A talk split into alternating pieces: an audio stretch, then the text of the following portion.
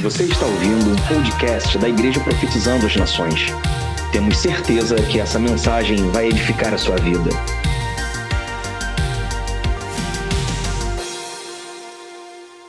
Amém? Mas, Efésios capítulo de número 4. Continuando a nossa série de Efésios. Nós vamos ler hoje, nós vamos até só ler até o verso 16. Na semana que vem a gente continua o restante do capítulo 4. Rogo-vos, pois, eu, o preso do Senhor, que andeis como é digno da vocação que fostes chamados. Com toda a humildade e mansidão, com longanimidade, suportando-vos uns aos outros em amor, procurando guardar a unidade do Espírito pelo vínculo da paz. Há um só corpo e um só Espírito como também foste chamados em uma só esperança da vossa vocação. Um só Senhor, uma só fé, um só batismo, um só Deus e Pai de todos, o qual é sobre todos, e por todos em todos vós. Mas a graça foi dada a cada um de nós segundo a medida do dom de Cristo. Por isso diz: subindo ao alto, levou cativo o cativeiro e deu dons aos homens. Ora, isto ele subiu, que é, senão que também antes tinha descido às partes mais baixas da terra? Aquele que desceu é também o mesmo que subiu acima de todos os céus para cumprir todas as coisas. E ele mesmo deu uns para apóstolos, e outros para profetas, e outros para evangelistas, e outros para pastores e mestres, querendo o aperfeiçoamento dos santos para a obra do ministério, para a edificação do corpo de Cristo, até que todos cheguemos à unidade da fé e ao conhecimento do Filho de Deus, a homem perfeito, à medida da estatura completa de Cristo, para que não sejamos mais meninos inconstantes, levados em roda por todo o vento de doutrina, pelo engano dos homens que com astúcia enganam fraudulosamente. Antes, seguindo a verdade, em amor, cresçamos em tudo naquele que é a cabeça, Cristo, do qual todo o corpo, bem ajustado e ligado pelo auxílio de todas as juntas, segundo a justa operação de cada parte, faz o aumento do corpo para a sua edificação em amor. Amém? Quem está acompanhando a série de Efésios aos domingos aqui? Se você perdeu alguma das mensagens, você pode conferir no YouTube. É, esses dias eu falando com a minha mãe, mãe, o que, que você está achando da palavra de, da, da série de Efésios? Ela está uma bênção. Se um crente não entende Efésios, ele tem que repensar tudo. A carta de Efésios é um manual que que foi deixada para a igreja. Como eu disse, a carta é, que Paulo escreveu, ela não foi somente destinada a Éfeso, mas à igreja do Senhor Jesus. Então, ela é um manual para nós hoje. Tudo que você precisa saber sobre o viver em, em, o Evangelho, viver em comunidade, está aqui resumido nessa carta, nesse livro do, de, de, Efésios aqui. Então é bom você estudar esse livro na sua casa, porque aqui num período de 40 minutos, 50, a gente não tem tempo de falar de detalhe por detalhe, porém é uma carta muito rica. E nós, nesses três primeiros capítulos que nós estudamos até aqui, Paulo ele desenvolve para os seus leitores o propósito eterno de Deus na história através da redenção, a obra redentora de Cristo na cruz do Calvário, o que, que aquilo representou, o que Jesus, o que significou aquilo e que ele foi ressurreto dentre os mortos. Então Paulo vem explanando sobre isso e ele vem falar sobre uma, essa nova, como John Stott disse, essa nova sociedade que nasce a partir da cruz, quando ele junta gentio e judeu e aí ele forma um único povo, de dois ele faz um através da obra redentora da cruz do Calvário. Ele pegou aquele aqueles que todo mundo desprezavam e pegou aqueles que se achavam os caras, que tinham direito a tudo. E ele pega desses dois povos, ele faz um povo. E aí nasce esse povo esquisito chamado nova criatura, ou uma nova sociedade criada por Deus. Por que povo esquisito? Porque antes você não tinha conhecimento dos seus erros. E a partir do momento que você recebe a Cristo, você recebe a consciência de Cristo, e aí você é despertado para coisas que você fazia antes, que você entende que não eram corretas e que agora te leva a viver um novo patamar de vida. Então, a nova criatura é aquela que consegue discernir o que é pecado e o que não é. Amém? Porque você foi achado, lembra que você foi achado num cemitério. Nós somos achados mortos dos nossos pecados. Cristo vai e nos tirou de lá. Ele nos trouxe uma nova vida. Ele nos deu uma nova uh, esperança. E ele pega dois povos e torna um. Deus é um Deus de unidade. Amém, querido? Então, Paulo vê essa humanidade que estava alienada nos seus pecados, perdida. Ela vê ela sendo reconciliada e uma humanidade fragmentada sendo unida. E essa nova sociedade surge. Então, isso é uma visão maravilhosa que Paulo tem. Lembra que Paulo, aqui, tanto no capítulo 3, que é a primeira vez que ele fala que está preso, aqui no capítulo 4, novamente ele começa o capítulo dizendo: Eu, como prisioneiro, lembra? Paulo era prisioneiro por causa do Evangelho. Ele era prisioneiro por causa do Evangelho, mas ele optou, decidiu ser prisioneiro de Cristo. Paulo não fala de Nero, Paulo não fala do imperador, Paulo não fala, ele está o tempo todo. O meu corpo está na prisão, mas a minha mente está na eternidade, a minha mente está livre, a minha mente está naquilo que Deus me chamou para ser. Então não é corrente, não é cadeia. Eu vou continuar falando, querido. Não podem prender o teu corpo, mas não podem prender a palavra, não podem prender a tua mente, não podem prender as suas ideias. Amém? Você é livre. Paulo tem essa consciência, então ele começa a escrever de dentro da prisão. Deus usa alguém que não tinha, tipo, talvez tivesse todos os motivos para reclamar ou viver uma vida infeliz, mas ele começa a guiar a igreja de dentro da prisão. Escrever cartas para dar direcionamento de dentro da prisão. Então isso aqui é fantástico. E normalmente Deus ele usa pessoas, ele usa você ele usa você para fazer coisas que você não poderia fazer por si mesmo. Deus é o Deus dos improváveis. Normalmente ele pega pessoas que não teriam condições. Deus frequentemente chama você para fazer coisas que você não poderia fazer. Ou seja, ele chama Pedro para andar sobre as águas. Pedro por ele mesmo não poderia, mas pelo poder de Jesus ele podia. Ele chama Lázaro para sair do túmulo.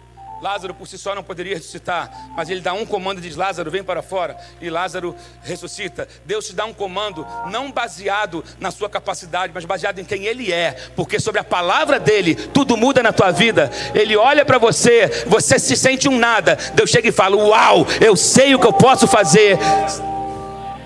O que você precisa é obedecer o comando. Amém?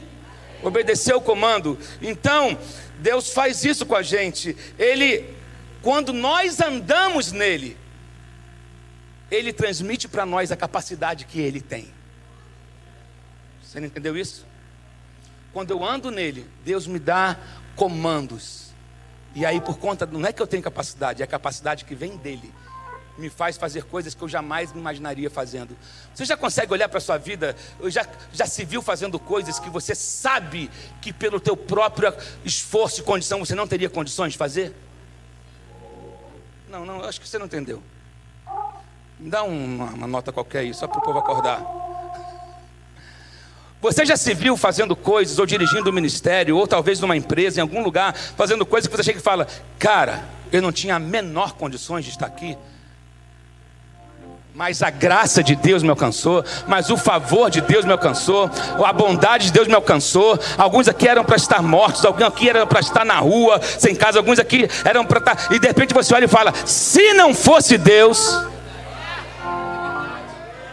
você pode glorificar a Deus aí, nesse momento, porque ai de mim se não fosse a misericórdia de Deus. Queridos, por exemplo, falando de mim, eu era tímido, eu tinha vergonha de falar em público, eu jamais, quando alguém falava assim, você vai ser pastor, eu falei, a última coisa na minha vida que eu quero é ser pastor, deixa eu na música.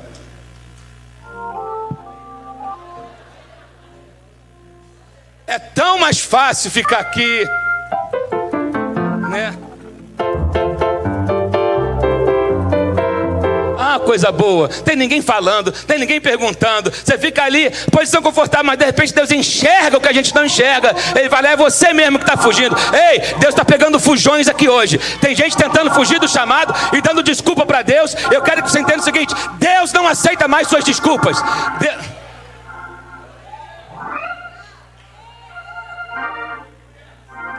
Para de dizer para Deus que você fala mal. Para de dizer para Deus que você não faz nada direito. Para... Deus já sabe disso. Ah, Moisés chega, eu sou gago, sou isso. Sim, Moisés, eu sei o que nem você. Eu sei que tu é gago, eu sei que tu tem CC, eu sei que tu fala mal. Eu sei, mas ó, tem Arão que vai te ajudar. Tem alguém, eu sei. É, olha só, eu não estou preocupado com o que falta pessoas olhavam para Paulo e diziam: Paulo é o cerol dos crentes, jamais esse homem pode ser usado por Deus. E Deus chega e fala: primeira, segunda Tessalonicenses, primeira, segunda Coríntios, a carta para Efésios, Filipenses. Ele enxerga o que ninguém enxerga. E o, o evangelho chegou a gente por um cara improvável. Só os improváveis aqui deem glória a Deus. Só os improváveis aqui diga aleluia. Meu Deus, é assim que Deus faz. E aí ele vai dizer, ele faz esse rogo aqui do primeira parte do, do versículo. Querido, o que, que, é, que, que você entende por rogar? Eu não me soa como um pedido educado, me soa como quase que uma. Ele implorando, eu rogo a vocês, eu imploro a vocês, eu suplico a vocês, que por conta de tudo que vocês ouviram até aqui, por conta da obra redentora de Cristo, o preço foi alto demais, o que ele pagou foi precioso demais, o que ele fez por nós, o que ele sofreu foi precioso demais. Então, por conta disso tudo que eu já falei no capítulo 1, 2, 3, eu tenho uma súplica, um pedido. Eu rogo a vocês que foram alcançados por essa graça, que foram salvos pela graça, que foram perdoados pela graça, que receberam uma nova esperança pela graça, que receberam, sabe, o Espírito Santo. Eu rogo, eu imploro a vocês que vocês andem de maneira digna da vocação que receberam. A gente vive numa época onde todo mundo quer tirar onda com a vocação que tem. Mas eu quero explicar para você o seguinte: eu sempre falei isso aqui no culto de voluntários, falo hoje. Ter vocação não significa nada se você não for digno dela. Se você não andar de maneira digna, não é nem se você não andar de maneira digna. Olha, tem muita gente talentosa, tem muita gente com dons maravilhosos, tem muita gente, mas que não faz juiz aquilo que tem ele usa para o seu próprio bel prazer, ele usa para se autopromover, ele usa para levar vantagem, ele usa para um monte de coisa, menos para que o reino avance. Paulo está dizendo: Eu imploro a vocês que vocês andem de maneira digna da vocação que vocês receberam. Andar de maneira digna, queridos, significa vivem. Vocês precisam viver como se vocês já estivessem no lugar para onde vocês estão indo. O comporta... Nós estamos indo para um lugar. Quem sabe que tem um destino em Deus aqui? Mas enquanto eu estou nessa terra, eu vou me comportar como se eu já estivesse lá. Porque, oh meu Deus, a gente fala do reino como algo futuro, mas o reino chegou, então eu vou me comportar. Maio já falava sobre isso há 30 anos atrás. Eu vou me comportar como cidadão do reino hoje porque eu sou embaixador desse reino hoje. Porque o meu chamado, a minha vocação, a minha vida com Deus, ela não pode ficar presa a esse ambiente templocêntrico. Está cansado de ouvir falar isso aqui, mas olha só, os exemplos que Deus deu, que Jesus deu na Bíblia, em relação à igreja, ele usou sal, ele usou fermento, ele usou luz. Nada dessas coisas tem utilidade se elas ficarem contidas. Alguém me ajuda? Estou falando mentira? Sal no saleiro faz alguma coisa? Não, ele tem que ser salpicado, lançado fora. A luz embaixo da cama ilumina alguma coisa? Não, tem que ser colocada num lugar alto para que possa ser visto. O fermento dentro do pote vai fazer alguma coisa? Não, ele precisa ser jogado na massa. Ele está falando: vocês são um sal, vocês são a luz, vocês são esse fermento da sociedade. Então vocês precisam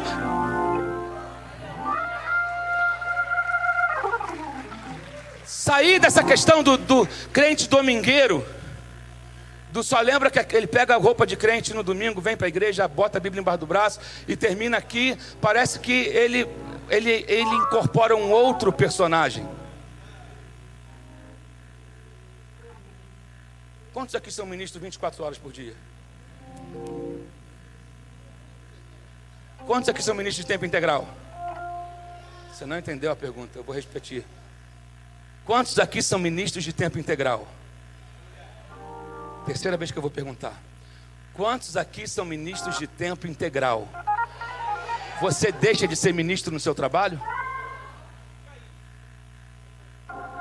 Você acha que o teu ministério está restrito ao dia da sua escala no culto, ou na recepção, ou no departamento infantil? Não, você, querido, você é um ministro 24 horas por dia.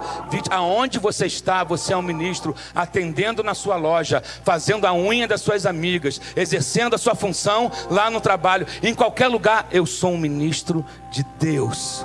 Eu sou um ministro. Diga, eu sou um ministro de Deus. Eu sou um ministro de Deus. Aonde você passar, você é um ministro de Deus. Então, ande digno dessa vocação. Ande como alguém que está, querido, representando um reino. Quando um embaixador chega num lugar, ele está representando aquele país. É ou não é verdade? Você entra na embaixada, por exemplo, dos Estados Unidos para tirar um visto partir do momento que você cruzou o portão daquela embaixada, você está em território americano. Ah, geograficamente está no Brasil, tá, mas houve um acordo mundial que as embaixadas se tornam território do país que ela representa. A lei brasileira não manda nada ali dentro. Você representa um reino. Quando você chega num lugar, o reino chegou com você. Você representa para você que é o quê? Implantar os padrões daquele lugar da sua. Oh, meu Deus. Você representa uma nação. Você representa uma família. Lembra que a nossa família na terra e no céu Há uma família. Você, quando chega, você não chega sozinho. Tem uma família que chegou com você, invisível, mas real. Tem uma família de anjos que chegou com você. Aonde você chega, você não chega sozinho. Você nunca ora sozinho. Você nunca adora sozinho. Você nunca. Oh, meu Deus, alguém me ajuda aqui. Chega com você. Você nunca está sozinho. Então ele está dizendo: ande digno dessa vocação, porque você representa alguém, você representa um reino, você não representa um partido. Representa um reino. E aí ele vai dizer: digno da vocação que foste chamado. Gente, tá 11 e meia, eu vou ter que Jesus. Com toda humildade e mansidão. Como que eu devo andar? Aqui está dizendo, é o manual, gente. Lembra que eu falei aqui semana passada do manual? Quem lembra? Pouca gente lembra, gente. Gente tem que anotar as coisas. Né, que eu estava nos Estados Unidos semana retrasada e um técnico que um engenheiro de áudio muito conhecido, chegou um equipamento novo, né? O cara era um bambambam, bam, bam, ganhadores de vários prêmios internacionais. Quando chegou o equipamento, né? A primeira coisa que ele fez foi abrir a caixa e pegar o manual para ler sobre aquele equipamento. Nós aqui no Brasil não temos essa cultura. A gente pega, bota na tomada, sai apertando tudo que é botão. Aí quebra, aí fala, ah, deixa eu ver o que, que diz o manual. Aqui é o nosso manual. Antes de você sair para a vida, abra o manual. Antes de você entrar num casamento, abra o manual. Antes de você abrir um negócio, abra o manual.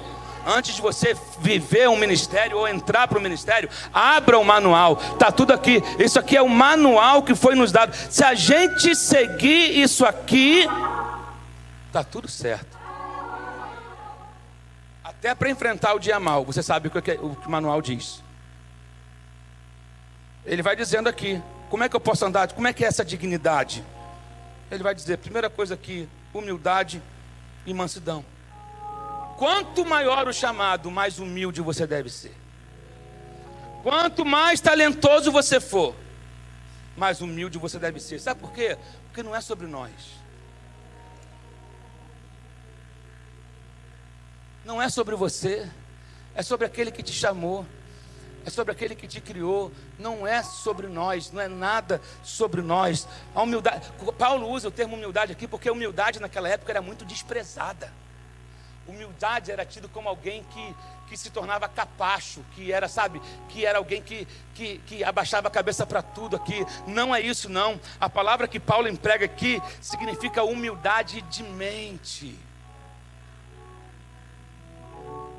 Humildade da mente, ao reconhecimento da dignidade e do valor de outras pessoas. É a mesma mentalidade que havia em Cristo que o levou a esvaziar-se de si mesmo. Embora sendo Deus, não tomou por usurpação ser igual a Deus, mas antes esvaziou-se a si mesmo. É dessa humildade que ele está falando. É saber que não é nada sobre mim, é tudo sobre Ele. Eu vou me esvaziar. Eu não vou ficar tirando onda com os meus títulos, porque não é o meu título que faz alguma coisa, não é a minha formação que faz alguma coisa, sabe? É reconhecer que eu sou dependente dele, não é ficar empinando o nariz do meu irmão, mas antes é me tornar, me tornar servo do meu irmão. Amém, queridos?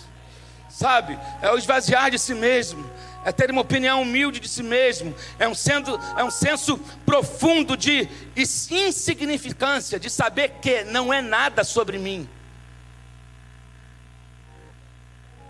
Estou num corpo corruptível. Qualquer momento eu posso deixar de existir. Mas eu sirvo a um Deus que é eterno. Sabe? Não é nada sobre mim. É uma submissão de mente. Meu Deus. E aí ele fala sobre a mansidão também, que era muito aplaudida por Aristóteles, porque odiava os extremos e amava o compromisso ideal, via na mansidão a qualidade da moderação. É o meio termo entre ser irado demais e nunca ficar irado de modo algum.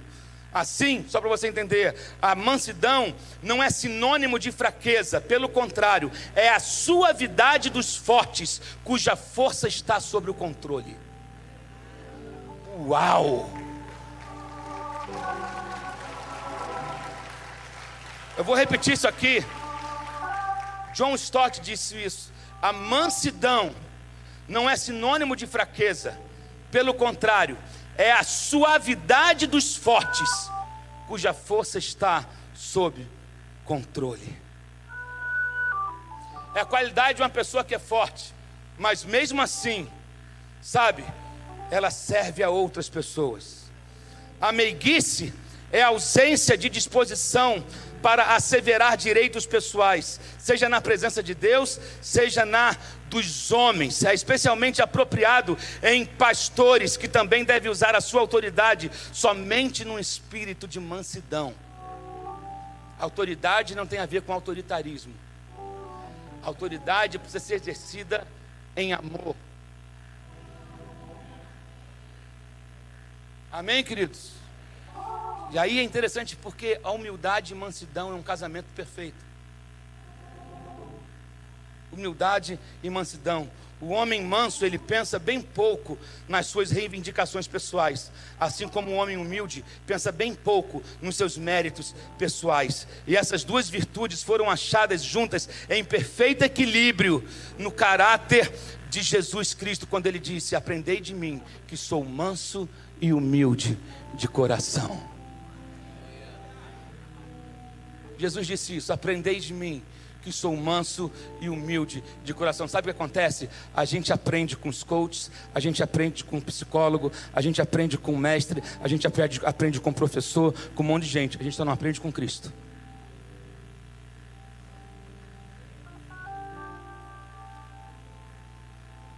Aprendei de mim. Estou falando que você não tem que estudar, não, irmão. Estou falando que é a ordem de prioridade. Você lê tanto livro, mas não lê a Bíblia. Você lê tanta coisa. Eu vejo tanta gente postando tantas frases de efeito, bonita, de que fulano disse, Beltrano disse, tudo disse. E a Bíblia disse tudo.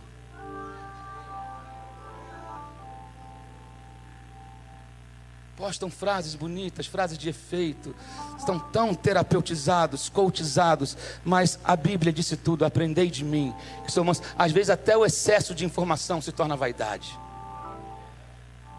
Eu vou dizer isso. Às vezes, o Sabe, o, muitas pessoas se revelam em muitos posts, porque às vezes mostra altivez de querer que está tão inteligente, tão sabido, enquanto a Bíblia diz: Aprendei de mim, que sou manso e humilde de coração. Fala uma coisa: quem é, não fala. Quem é, não fica se exibindo. Não fale de você. Deixe que outros falem.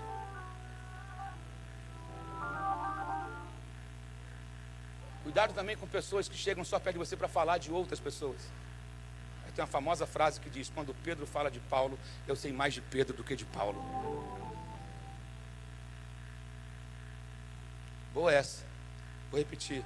Quando Pedro fala de Paulo, eu sei mais de Pedro do que de Paulo. Quando alguém gosta de ficar falando mal do outro, na verdade revela o caráter, o caráter dela e não do outro.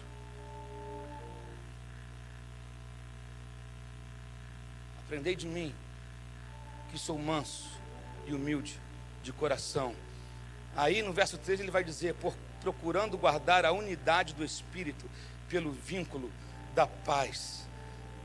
Cumprir o nosso chamado está totalmente ligado à nossa lealdade um ao outro. Eu quero que você entenda uma coisa: a unidade custa muito. Para se ter unidade, nós temos que lutar por isso. Tem gente que desiste no meio do caminho. Tem gente que é bom de discurso, que é bom de falar, mas na hora de viver, no primeiro incômodo, ele é o primeiro a sair, é o primeiro a abandonar.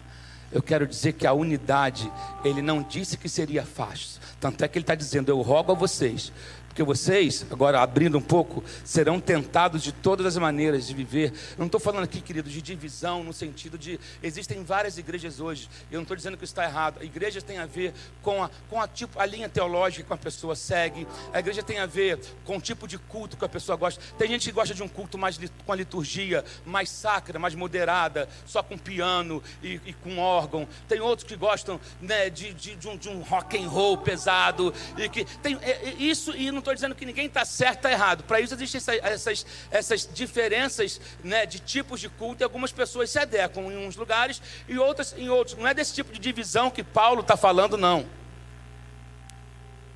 Está falando sobre para mantermos a unidade na fé, a unidade um com o outro, a unidade a, a, a, que a base é Cristo, sabe? Ele fala sobre o espírito da unidade, porque tudo vai colaborar para a gente ir de contra isso.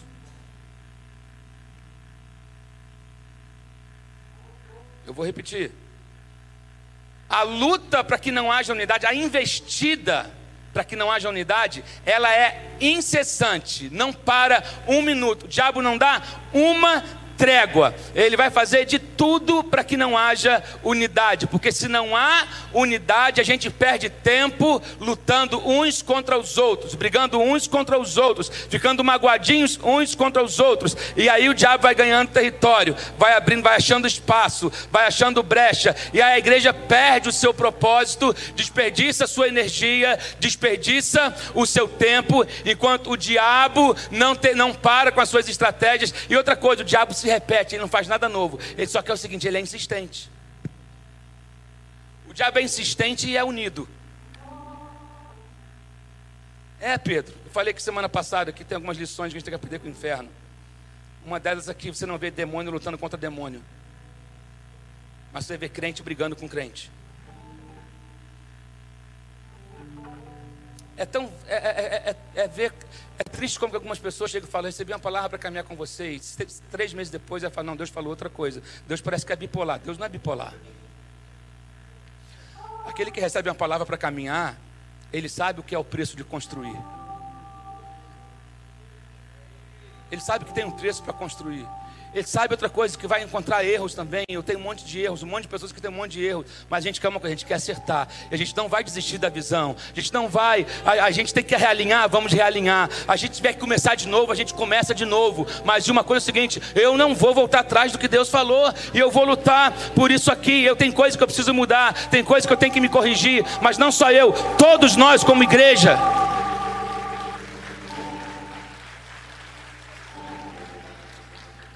Tem pessoas que às vezes. É, é, eu recebi uma mensagem há pouco tempo de um irmão que saiu da igreja, uma mensagem muito grande, falando de todos os defeitos da igreja. Eu podia colocar mais uns 50 defeitos ali. Por outro lado, eu falei: Poxa, se ele encontrar uma igreja perfeita do jeito que ele quer aqui, me avisa onde é que está, que eu vou para lá também.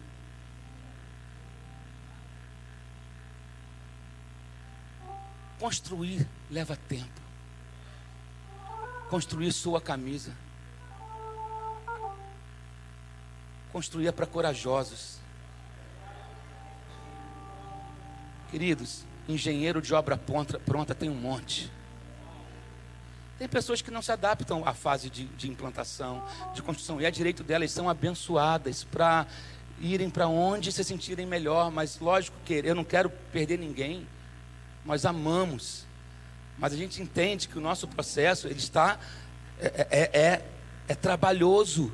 Mas também quando eu escuto os testemunhos de famílias restauradas, de pessoas que entraram aqui destruídas, estão com as suas casas restauradas, seus casamentos, ministérios fluindo, isso não tem preço.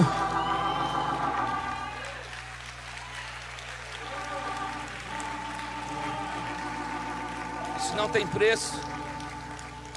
Agora, uma coisa é certa: é impossível ter unidade sem o Espírito Santo. A unidade é pelo Espírito. Procurando guardar a unidade do Espírito. O Espírito está com letra maiúscula aqui, pelo vínculo da paz. É impossível, sabe? Como o Espírito, como o Espírito está liderando a igreja é muito mais importante do que as minhas preferências. Porque a gente fica assim, eu achava que tinha que ser assim, eu achava que tinha que ser assado. O que o Espírito acha? Né, pastor Rafa? A gente que às vezes quer guiar pelas nossas preferências. E tem que ser pelo Espírito, está dizendo, pelo Espírito pelo vínculo da paz, não são as minhas preferências, é como o Espírito quer que seja feita da maneira dele. Aí no versículo 4 ele vai dizer: Porque há um só corpo e um só Espírito, como também foste chamados em uma só esperança da vossa vocação. Um só corpo e um Espírito, entrando na presença de Deus, significa que temos que entrar na. Olha, entrar na presença de Deus significa entrar na presença um do outro também. Quando estamos em congregação. Nós entramos juntos, nós buscamos juntos.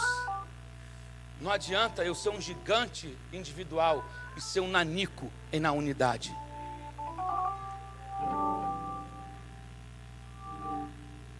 Coronel, numa guerra, se o exército dividir, o que, que acontece? É dizimado. Imagina o coronel à frente de um pelotão, um soldado chega e fala: Eu acho melhor fazer. Primeiro que se ele falar isso perto de um comandante, o comandante vai pegar e fala aqui, ô 05, final da fila, vai lá fazer comida.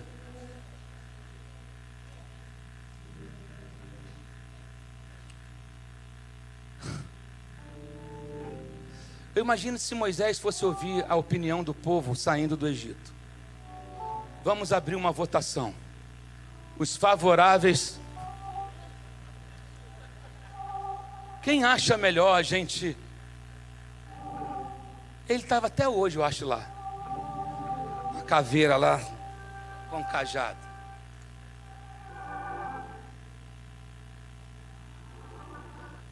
Não, queridos. Temos que aprender a ouvir, entrar na presença de Deus em unidade.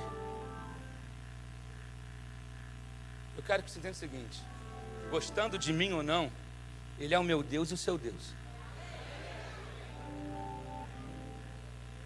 Você gostando de mim ou não, você gostando da igreja ali da esquina, ou da outra igreja de onde você veio, ou do irmão que você conhece que é chato do seu trabalho, que é crente também, querendo você ou não, ele é o meu Deus, é o Deus dele, querido.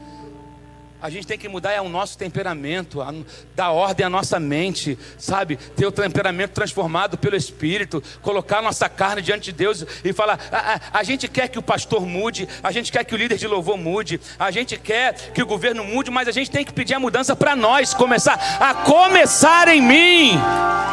Eu lembro, pastora Rafa, Léo, Léo vai lembrar disso aqui, de uma música que a gente cantava na escola dominical. A começar em mim quebra corações, para que sejamos todos um, como tu és em nós. Onde há tristeza que haja amor, onde há ódio, perdão, para que teu corpo cresça assim rumo à perfeição. Mais uma vez. A começar em mim, quebra, quebra corações, para que sejamos todos um, como tu és em nós. Então, é começar em mim. Não é assim o muro, pastor Danilo, aquele miserável. Senhor, muda a pastora Rafa, muda, muda o irmão lá do som que não gosta de mim. Muda, muda o pastor da mídia ali, que está na frente ali, da câmera ali. Senhor, muda a irmã, aquele irmão, Senhor, aquele irmão abençoado, não está sozinho não. Muda ele. Ah, aquela irmã ali que todo culto ela é esquisita, Senhor. Tem um capiroto do lado dela, tira. Vai lá, a gente está sempre assim pedindo para que Deus faça alguém na vida do outro. Olha para você, fala: Senhor, me muda, me transforma, a começar em mim. Se você for melhor, se você mudar, teu marido muda, tua esposa muda seus filhos mudam, a igreja muda. Querido, você está tá insatisfeito com a igreja? Você está insatisfeito com você? Eu vou repetir. Você está insatisfeito com a igreja? Você está insatisfeito com você, porque você é a igreja. Hum, meu Deus. A unidade é uma unidade dinâmica. Agora, ter a unidade é necessário buscar a Deus para manter a unidade, porque nós seremos atacados na unidade atacados na unidade. Sempre, sempre seremos atacados na unidade. Eu sempre digo: o diabo não está preocupado com a quantidade de igreja. É o seguinte: pode abrir quantas igrejas quiserem, pode batizar quantos quiserem, só não deixe eles se juntarem para orar, só não deixe eles se juntarem para evangelizar, só não deixe eles entretidos nos seus entretenimentos, nas suas congressos, nas suas festas, deixe, desde que eles não se unam. Essa é a estratégia do diabo. A reunião no inferno eles estão crescendo demais. Não, eles estão crescendo, mas não estão unidos. Preocupa não com esse crescimento aí, eles estão. É que está na moda ser gospel. Oh meu Deus, dá cá calor.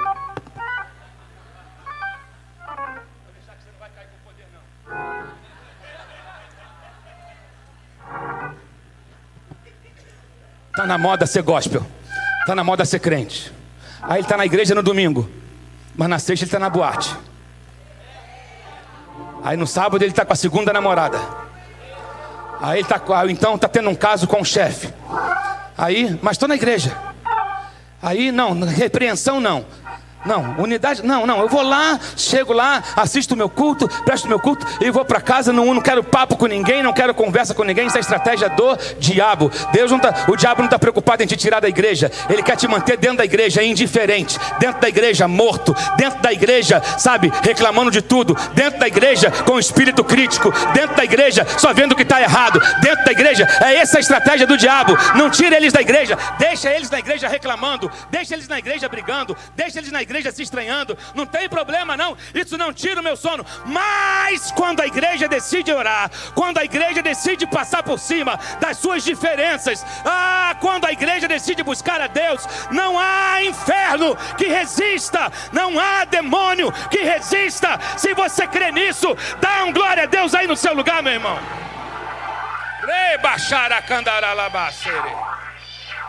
Hum. Aí ele fala no verso 7: Mas a graça foi dada a cada um de nós, segundo a medida de Cristo. Mas a graça, o que é graça? É a influência divina no coração do homem. Oh. É a influência divina no coração. Só que ela reflete nas nossas atitudes. Não adianta eu ter a, a, eu receber. Eu recebi a graça, mas ela eu preciso manifestar a graça. Eu preciso agir como alguém que recebeu essa graça. Eu preciso agir como um nascido de novo. Se você diz que recebeu a graça, mas as suas atitudes são do, é do velho homem, é de como você era antes de conhecer a Jesus, alguma coisa aconteceu, menos conversão. Pode ter acontecido uma emoção. Tem gente que confunde emoção com conversão. Emoção não transforma ninguém. Tem gente que confunde conhecimento com conversão. Conhecimento não transforma ninguém. Transforma é conversão, é uma vida entregue, é ter consciência de que eu não merecia, mas a graça dele me chamou para viver em novidade de vida, sabe? Já não vivo eu, mas Cristo vive em mim, e a vida que vivo hoje, vivo pela fé no Filho de Deus. Se alguém está comigo, dá um glória a Deus aí nessa manhã. Jesus, eu tenho que terminar, estou na introdução. Versículo 8. Por isso diz: subindo ao alto, levou cativo o cativeiro. Sabe, no Antigo Testamento, muitos foram mantidos cativos pela sepultura, mas na igreja do Novo Testamento não. Jesus foi lá, ele arrancou, ele pegou, levou o cativo o cativeiro, pegou a chave do inferno e da morte. Querido, Jesus entrou no próprio inferno para que você não precisasse entrar lá. Jesus entrou no inferno para você não ter que entrar lá. Eu vou repetir: Jesus entrou no inferno para você não ter que entrar lá. Ele foi lá, pegou a chave, falou: Esse lugar não é para os meus filhos, esse lugar não é para os nascidos de novo, esse lugar não é. Eu vou aqui, vou pegar essa chave. Oh meu Deus, onde está a morte, a sua vitória? Cristo venceu a morte, ele derrotou o principado e potestade, ele morreu a nossa morte, para que nós não precisássemos morrer, para que nós pudéssemos viver a sua vida. Meu Deus. Hum. Então, ele capacitou a igreja. Verso 11. E ele mesmo deu uns para apóstolos, e outros para profetas, e outros para evangelistas, e outros para pastores e doutores. Nós vemos aqui cinco ministérios de liderança. Deixa eu falar uma coisa: uma coisa são dons ministeriais, e outra coisa são dons espirituais. Amém?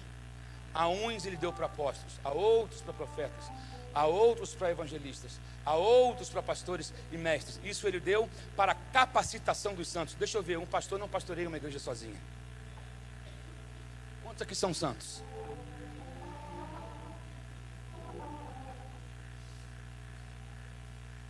Capacitação dos santos. Ele está falando de quem? Está falando da gente. A questão é quando a gente acha que tudo está na conta do pastor. Tudo é o pastor que tem que resolver. Se você pensar, pastores são grandes lixeiras. Porque todo mundo passa e joga um lixo nele. É uma crise, é um problema na família, é um problema financeiro, é uma enfermidade, e sai jogando, vai botando em cima dele, vai botando em cima dele. Querido, o pastor não é o salvador da igreja. A igreja tem um salvador que se chama Jesus Cristo de Nazaré. Não jogue as suas frustrações em cima do pastor, porque o pastor não foi na sua casa tomar um café. Não jogue, se você me convidar, eu vou com o maior prazer. O senhor nunca foi na minha casa tomar um café. Quando foi que você me convidou? Eu tenho um negócio que eu recebi da minha mãe chamado educação. Meu filho, vá só onde você for convidado. Se você nunca me convidou para comer um, tomar um, um, comer um bolo de milho que eu adoro e um cafezinho, querido, eu não vou chegar na sua casa e dizer oi, cheguei de surpresa. Mas se você me convidar, eu vou ficar muito feliz. bolo de fubá com café. Eu tenho coragem. É só me convidar. Ó, oh, oh, pastor, pastor Leandro, vem cá, pastor Leandro. Pastor Leandro um dia me surpreendeu. Ele fez um cuscuz. A pastora Síria fez, foi a pastora, desculpa, a pastora Síria fez, e o pastor Leandro chegou e me ligou e falou: Quero tomar um café contigo, pastorzão. Vou na tua casa. Foi uma visita maravilhosa que eu recebi. Gente, eu tenho meu, meu, meu jeito, às vezes eu sou, você me vê falando assim, mas eu sou meio tímido. Quem convive comigo sabe. Levou um cuscuz com a manteiguinha que a gente passou assim com café. O céu desceu. Faltou a carne de sol. Cadê o pastor Antônio? O pastor Antônio não está aqui. Cadê o pastor? Cadê o pastor Antônio? Está lá fora. Faltou a carne de sol. O aipinzinho. Com a manteiga. Queridos, é porque está chegando a hora do almoço. Aliás, tem almoço da ação social hoje. Fica tranquilo que você pode comer aqui mesmo. Eu mesmo vou almoçar aqui. Você entende que Deus chamou o apóstolo é aquele que ele vai na frente. O apóstolo é o desbravador. É, quando Paulo fala de apóstolo aqui, ele não está falando de, de, Tem gente que vira, vira refém do título. O título não faz a pessoa. Normalmente quem diz que é já foi. apóstolo é servo. Normalmente a gente usa isso na, na, na, nas aulas de seminário, o pastor Léo sabe disso. Apóstolo, profeta, evangelista, pastor e mestre. O apóstolo abraça todos os ministérios. O, pastor, o apóstolo, ele, ele é o profeta quando não tem, ele é o, o evangelista quando não tem, ele é o pastor quando não tem, ele é o mestre quando não tem. Mas normalmente o apóstolo é aquele que desbrava, é aquele que vai na frente, é aquele que começa a congregação, é aquele que vai, e aí ele vai formando gente, e aí vão surgindo profetas, e aí vão surgindo é, é, é, é evangelistas, e aí vão surgindo pastores, e aí você dentro disso, quando a gente fala que nós somos uma igreja ministerial, nós somos a igreja baseada nos cinco ministérios.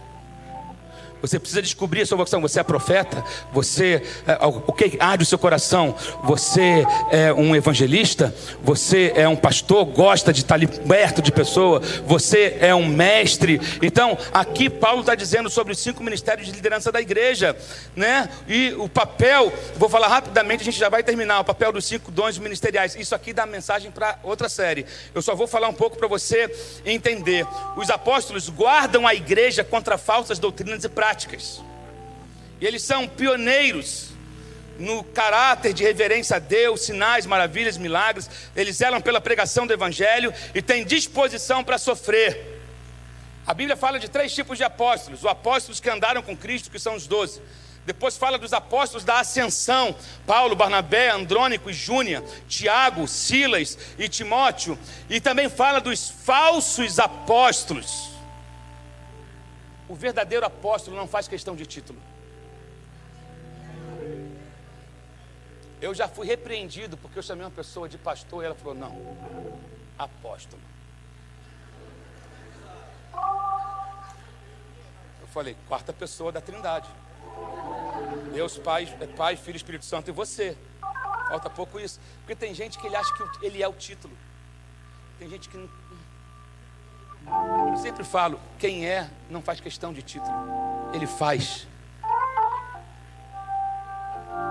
A Bíblia vai alertar a gente contra esses falsos profetas. São aqueles que fazem questão de reconhecimento público e fazem isso com arrogância e com alegações públicas. O verdadeiro apóstolo, ele é servo.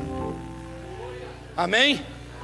Os profetas guiam a igreja na evangelização e nos esforços a missionários, trabalham com os apóstolos, predizem eventos e avisam de perigos, confirmam o que Deus já disse e as suas palavras devem ser examinadas. Não é toda profecia que você tem que chegar, opa, recebo, examine as profecias. Porque tem gente também que é, leva, que é dominada, caça-profeta. Ele não pode saber que tem uma reunião de alguém adivinhando o futuro, que ele quer estar tá lá. Quando você ouve a Deus, você fica, você fica liberto desse negócio de caça-profeta. Profetas são necessários quando homens não ouvem a Deus. O véu foi rasgado, você tem acesso, busca revelação, busca intimidade. Aí Deus pode levantar um profeta para trazer ao teu coração confirmação o que o Espírito já disse.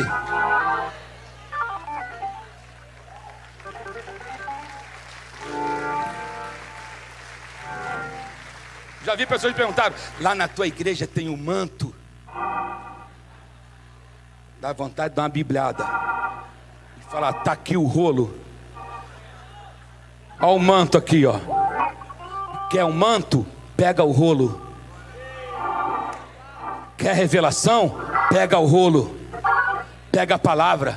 Mas tem gente que quer terceirizar a profecia. E normalmente ele só quer ouvir a profecia no que diz respeito à prosperidade a promoção no trabalho. Se for tipo assim, larga a mulher que você está que não é tua, aí não é foi de Deus. Ou o negócio que você está fazendo é ilegal, aí aquele profeta não foi de Deus. Ou se a profecia for dura, não, vou falar aquela palavra é muito dura. Aquele pastor é muito grosso. Tem os profetas da conveniência. O pior é que tem muita gente que segue esse tipo de gente. Tem profetas do Facebook. Eles sondam a vida de todo mundo, aí marca as figuras. Chega e fala: Hum, Deus me mostra que você esteve semana passada em Miami. Claro, o Facebook está cheio de fotos que eu tive lá. Hum, Deus me mostra que você tem um restaurante e que lá vende uma sobremesa de chocolate que é feita. Claro, todo mundo posta, sabe quem é. Aí, só que tem gente que está tão sensibilizada que ela acaba entrando nesse jogo. Querido, cuidado com os falsos profetas. A Bíblia vai dizer: cuidado com aqueles que dizem que Deus disse quando eu não estou falando nada. Ezequiel capítulo 13 vai falar sobre isso. Tem muito cuidado com aqueles que ficam ungindo fitinha e não sei o que, dizendo que eu mandei fazer aquilo quando eu não mandei fazer nada. Lê Ezequiel capítulo 13. Lê Ezequiel capítulo 13, é Antigo Testamento, é, e já falava sobre os dias que a gente vive hoje. Cuidado com aqueles que dizem que eu estou falando, porque eu não estou falando nada, não diz, tem nada com isso.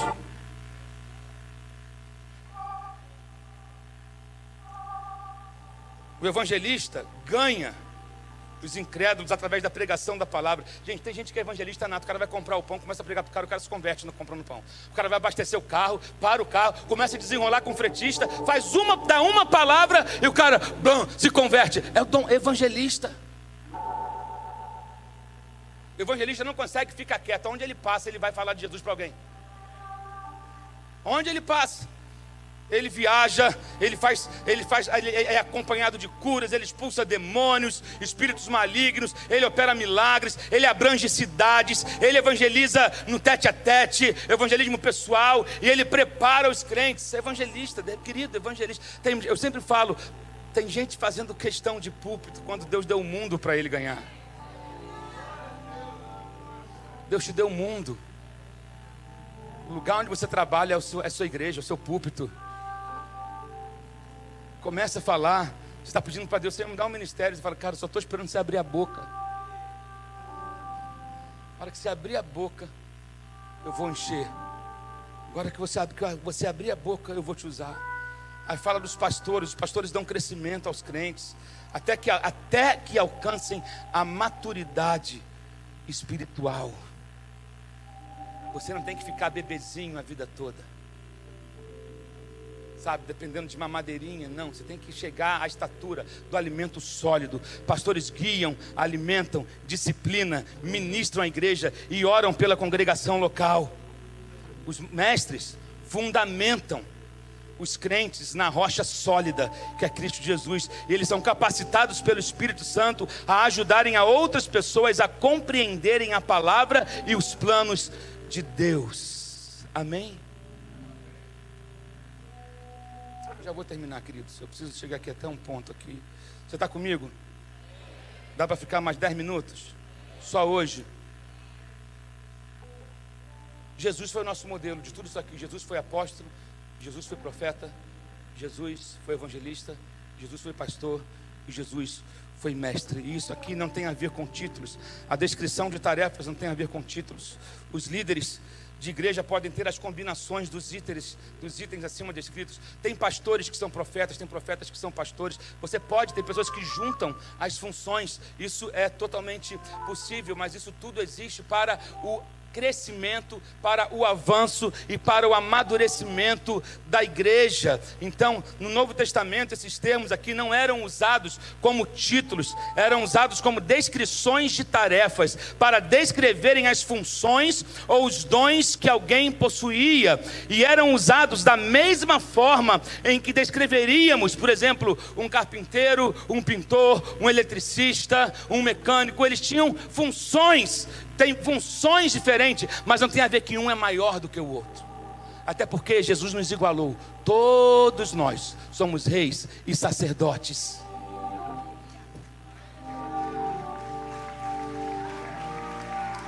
Aplauda o Senhor. Oh, meu Deus.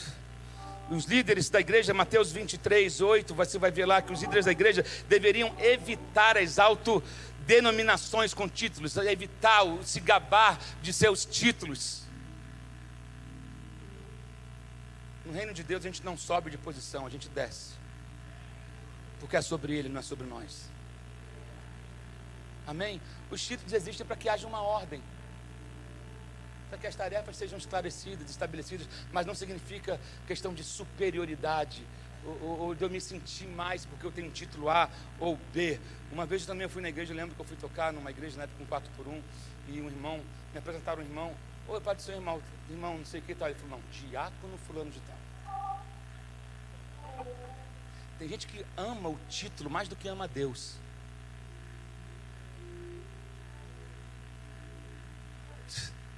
Ama mais o título do a Deus. Aí na hora da canção é bonito a gente cantar aqui, ele cresça, eu diminua. Isso tem que ser verdade, querido. Sigamos o exemplo de Pedro. Ele vai dizer que assim também como nosso irmão, amado irmão Paulo, de acordo com a sabedoria que lhe foi dada, vos escreveu, segundo Pedro 3,15, ele escolheu sabiamente as suas palavras ao se referir a um outro líder como irmão Paulo, e não como apóstolo Paulo. Será que a gente não deveria fazer o mesmo também? Irmão Paulo, irmã Solange, irmão, o título não faz uma pessoa, querido.